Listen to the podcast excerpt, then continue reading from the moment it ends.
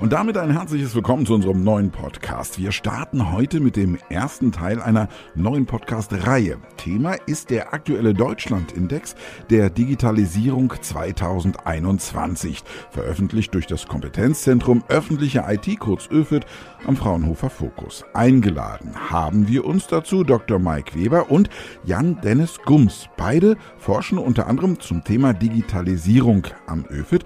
Mein Name ist Julian Regenthal-Patzak. Herzlich willkommen.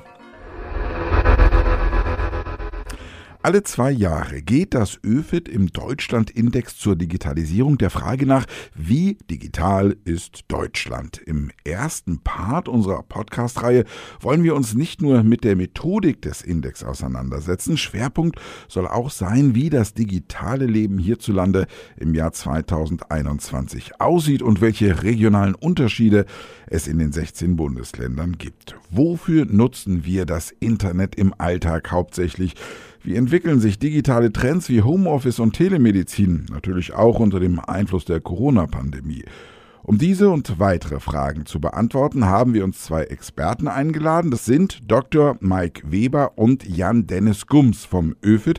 Beide sind uns aus dem Homeoffice per Zoom-Konferenz zugeschaltet. Hallo und herzlich willkommen. Hallo. Hallo. Da wir mit Ihnen beiden heute in das Thema Deutschlandindex einsteigen, gilt es vielleicht erstmal ähm, über ein paar grundsätzliche Dinge zum Thema zu sprechen. Bei dem Index handelt es sich ja vereinfacht gesagt um eine Zahl, hinter der sich aber ganz, ganz viel versteckt. Lieber Herr Dr. Weber, was bildet dieser Index ganz konkret ab? Ja, in der Tat. Hinter dieser Zahl verbergen sich ganz unterschiedliche Themenfelder und hinter jedem einzelnen Themenfeld verbergen sich dann wieder einzelne Indizes. Und die werden dann teilweise auch noch ein bisschen äh, mathematisch verändert, äh, so dass es dann immer ganz wichtig ist, im Auge zu behalten, was man denn da gemessen hat und was damit abgebildet wird. Der Deutschlandindex insgesamt setzt sich aus fünf Teilen zusammen. Das ist einmal das Themenfeld, um das man nicht drum herum kommt, wenn man sich mit Digitalisierung auseinandersetzt. Das ist die Infrastruktur, dann natürlich Breitbandversorgung, aber auch so etwas wie Mobilfunk und so weiter und so weiter. Dann ein anderer ganz wichtiger Bereich ist das digitale Leben. Also wie nutzen die Bürgerinnen und Bürger denn überhaupt diese technischen Möglichkeiten, die sich ergeben oder auch wie sind sie dem gegenüber eingestellt? Ein dritter Bereich ist äh, Wirtschaft und Forschung. Da beschäftigen wir uns mit wesentlichen Kennzahlen, insbesondere zur Beschäftigung und zur Ausbildungssituation, aber auch zur Forschungsförderung des Bundes zum Beispiel. Und schließlich die äh, verbleibenden beiden Themenfelder, die wir uns angucken, richten sich eher an den digitalen Staat. Da gucken wir uns einmal die Bürgerservices an, wo es um die Nutzung und äh, das Angebot von bestimmten Leistungen des Staates für die Bürgerinnen und Bürger geht und ganz gezielt die digitale Kommune. Da geht es dann darum, wie gut die Kommunen in den einzelnen Ländern aufgestellt sind, welche Online-Services sie anbieten, wie gut sie sie anbieten, wie leicht man sie finden kann und wie leicht man sie benutzen kann. Jan-Dennis Gums, Sie sind zuständig für das Themenfeld digitales Leben. Was versteckt sich alles hinter diesem Begriff? Ich würde sagen, dass hinter dieser Kategorie befindet sich im Grunde die Sicht der Menschen auf ihren Alltag äh, in Bezug auf Digitaltechnik. Das heißt, wofür wird die verwendet? Wie wird sie verwendet? Äh, und was denken die Menschen darüber? Das umfasst dann so Sachen wie zum Beispiel ähm, Videostreaming, das heißt Unterhaltung, aber auch äh, kommuniziere ich äh, zum Beispiel, indem ich Messenger nutze, engagiere ich mich über Online-Petitionen und äh, was denke ich eigentlich zu Technologie wie etwa KI? Lassen Sie uns gleich einmal ein bisschen einsteigen. Wofür nutzen die Menschen hauptsächlich im Alltag digitale Technik? So ein paar Sachen wurden ja schon erwähnt, aber Sie sind ja schon ein bisschen mehr in die Tiefe gegangen, oder?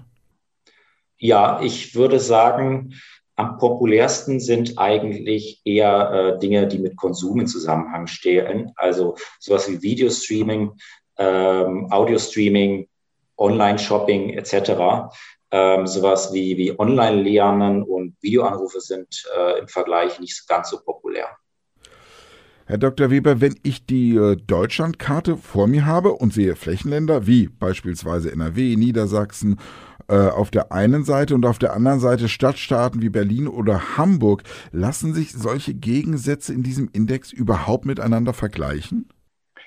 Das ist eine wunderbare Frage. In der Tat, wenn Sie anfangen, zwischen Ländern oder überhaupt generell zwischen unterschiedlichen Einheiten zu vergleichen, kommen Sie immer in, in Schwierigkeiten und in Straucheln. Ähm, das ist ja eine der absoluten Charakteristika unseres Deutschlandindex, dass wir auf Länderebene runtergehen und auf Länderebene vergleichen wollen, um das auch so ein bisschen näher an die Leserinnen und Leser zu bringen, was wir da zusammentragen. Und da ist sicherlich der wichtigste Unterschied der zwischen den Stadtstaaten und den Flächenländern.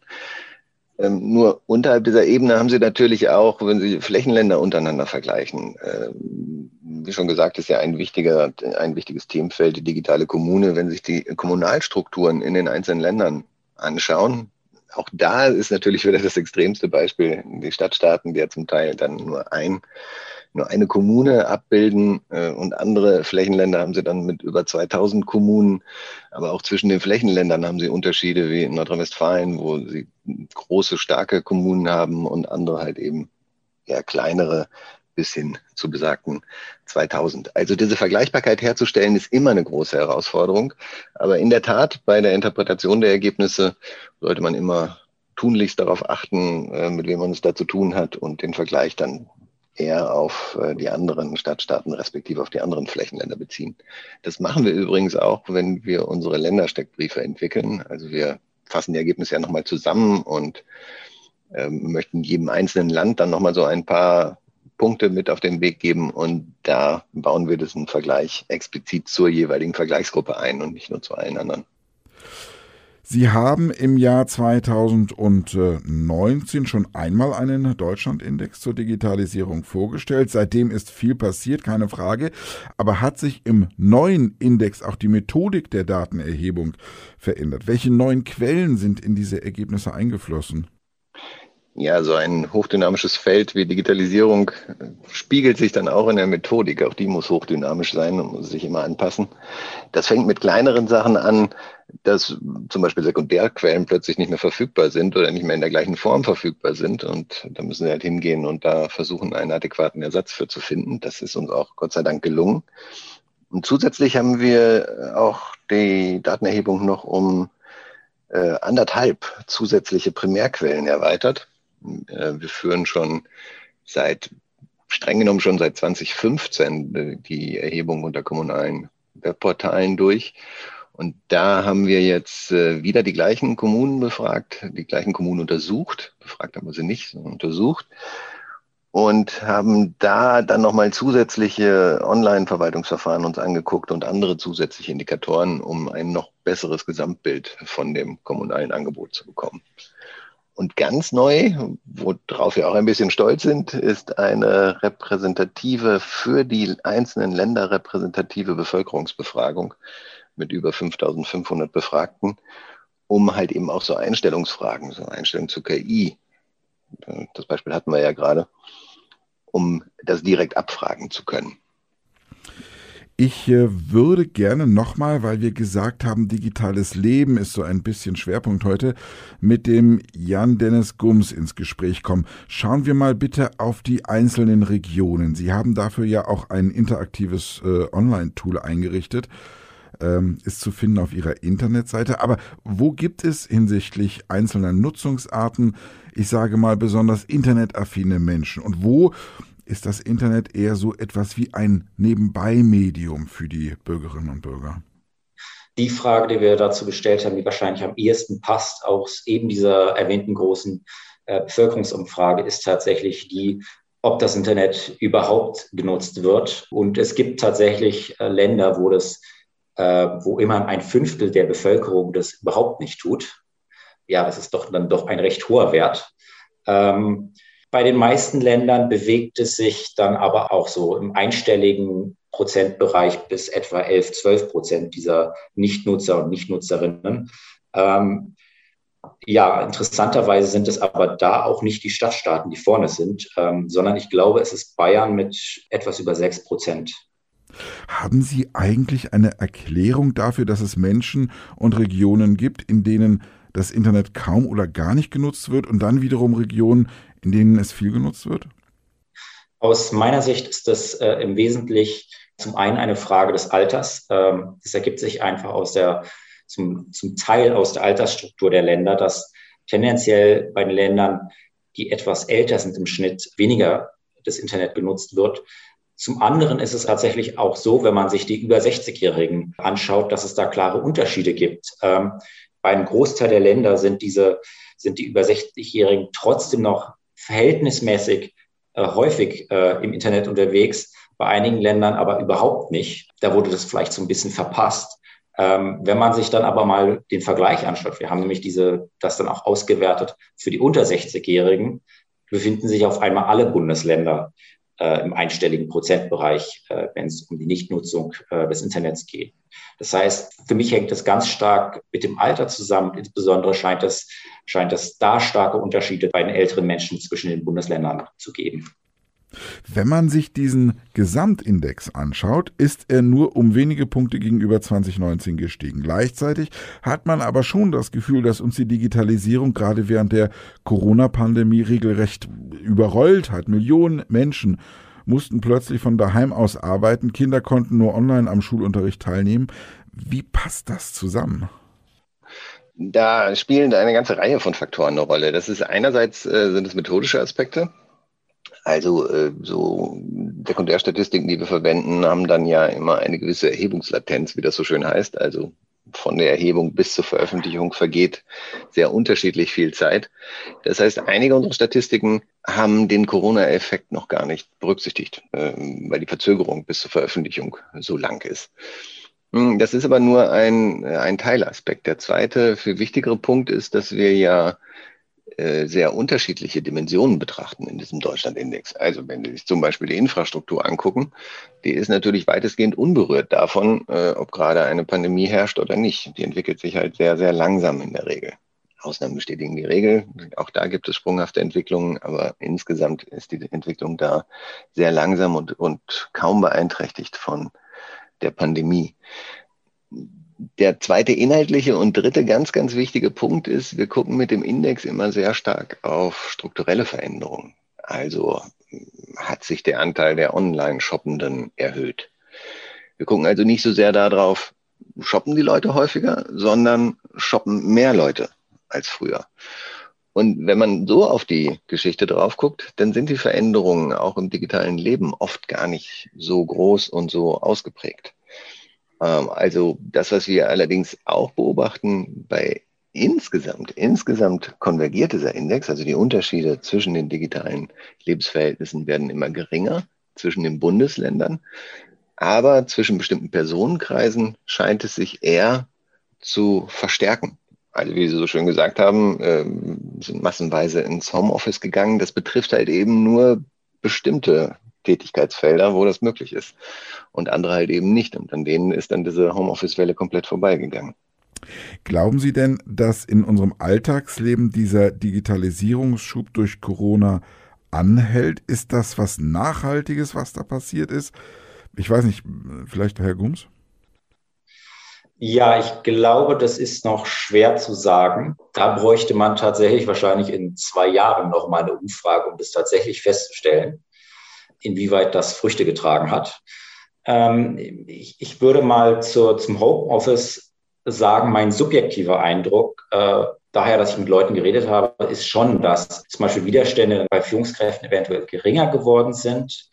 Aber ich glaube, zum Beispiel im Zug äh, zu Homeoffice könnte das auch einfach Typsache äh, sein. Das heißt, ähm, es gibt Leute, die wollen einfach eine klare Trennung zwischen Alltag und Beruf. Und für die kommt dann, obwohl es möglicherweise technisch möglich ist, zum Beispiel mit guter Bandbreite, kein Homeoffice in Frage. Das heißt, hier würde ich einfach mal abwarten. Stichwort technologische Neuerung. Wir haben vor der Corona-Pandemie eigentlich kaum Videokonferenzen gemacht. Im Büro kannten das viele schon, aber zu Hause na eher weniger, geschweige denn unsere Kinder. Nun ist das Ganze ein bisschen anders geworden, aber wie offen sind wir inzwischen gegenüber technischen Neuerungen wirklich? Also meine Erfahrung deckt sich nicht damit, dass es die Kinder noch nicht gemacht haben. aber das nur am Rande. Ähm, ja, äh, dass es funktioniert hat, zeigt ja schon eine große Offenheit gegenüber äh, technologischen Veränderungen und ja auch eine sehr spontane Bereitschaft, sich auf diese teilweise dann halt sehr, sehr neue Lebenssituation einzustellen. Kleine Fußnote dazu. Erstaunlicherweise hat das ja die vielgescholtene Infrastruktur sogar mitgemacht, aber das ist ja gar nicht unser Thema. Das, was wir erhoben haben, äh, war, wir haben unterschiedliche Fragen zur Technikaffinität gestellt und haben dann versucht, über, ein, äh, über insgesamt sechs, glaube ich, einzelne Items zu erfassen, wie technikaffin die Befragten sind. Und da haben wir insgesamt immerhin eine Technikaffinität von 70 Prozent etwa bundesweit rausbekommen. Da gibt es dann auch wieder Unterschiede zwischen den einzelnen Ländern. Auch da ist Bayern ziemlich weit vorne. Die Stadtstaaten spielen natürlich auch eine eher affinere Rolle als die anderen. Aber es verteilt sich relativ gut über die gesamte Bundesrepublik. Also die Technikaffinität ist sehr hoch und zeigt sich auch in ganz anderen Aspekten, wie zum Beispiel das Vertrauen in die Datenhaltung durch die öffentliche Verwaltung. Ein Aspekt, den wir schon länger beobachten und der immer sehr traurige Ergebnisse gebracht hat. Zumindest in der äh, mittleren Phase von Corona können wir jetzt attestieren, dass das Vertrauen dramatisch gestiegen ist.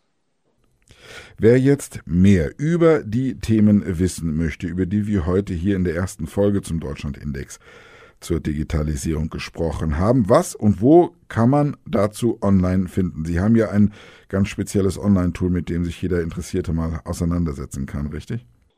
In der Tat. Äh, neben der Publikation, die wir haben und neben den Ländersteckbriefen, die wir gerade planen, haben wir online auch ein Tool zur Verfügung, mit dem wir die Vielzahl an unterschiedlichen Indikatoren, die wir verarbeitet haben und zu Indizes zusammengefügt haben, versuchen im wahrsten Sinne des Wortes greifbar zu machen. Das ist natürlich bei einem Bildschirmabbild etwas schwierig. Aber wir versuchen das dann auch durch eine äh, etwas ungewöhnliche Visualisierung. Äh, zum Beispiel bietet das Tool dann die Möglichkeit, einige der Indikatoren nicht als klassische Einfärbung auf der Deutschlandkarte anzuzeigen, sondern als Verformung. Und dann sieht man plötzlich, wie viele Haushalte mit äh, Glasfaseranschluss beispielsweise äh, sich über die dann verbeulte Republik verteilen. Hm, also dieses Tool bietet dann die Möglichkeit, fast alle äh, unsere erhobenen Indikatoren dann auch nochmal als Einfärbung darzustellen und bietet so hoffentlich ein reichhaltiges Reservoir für alle Interessierten, sich für regionalisierte Aspekte der Digitalisierung äh, kundig zu machen. In dieser ersten Folge zum Deutschlandindex der Digitalisierung hatten wir Dr. Mike Weber und Jan Dennis Gumz zu Gast. Beide forschen am Kompetenzzentrum öffentliche IT, kurz ÖFIT. Herr Dr. Weber und Herr Gumz, vielen herzlichen Dank für Ihre Zeit und das Gespräch. Vielen Dank. Vielen Dank. Und wir, wir hören uns hoffentlich schon bald wieder zum zweiten Teil mit zwei neuen Gästen. Dann soll es unter anderem um die digitale Infrastruktur, die Wirtschaft und die Forschung im digitalen Bereich hier bei uns in Deutschland gehen. Vielen Dank fürs Zuhören. Tschüss.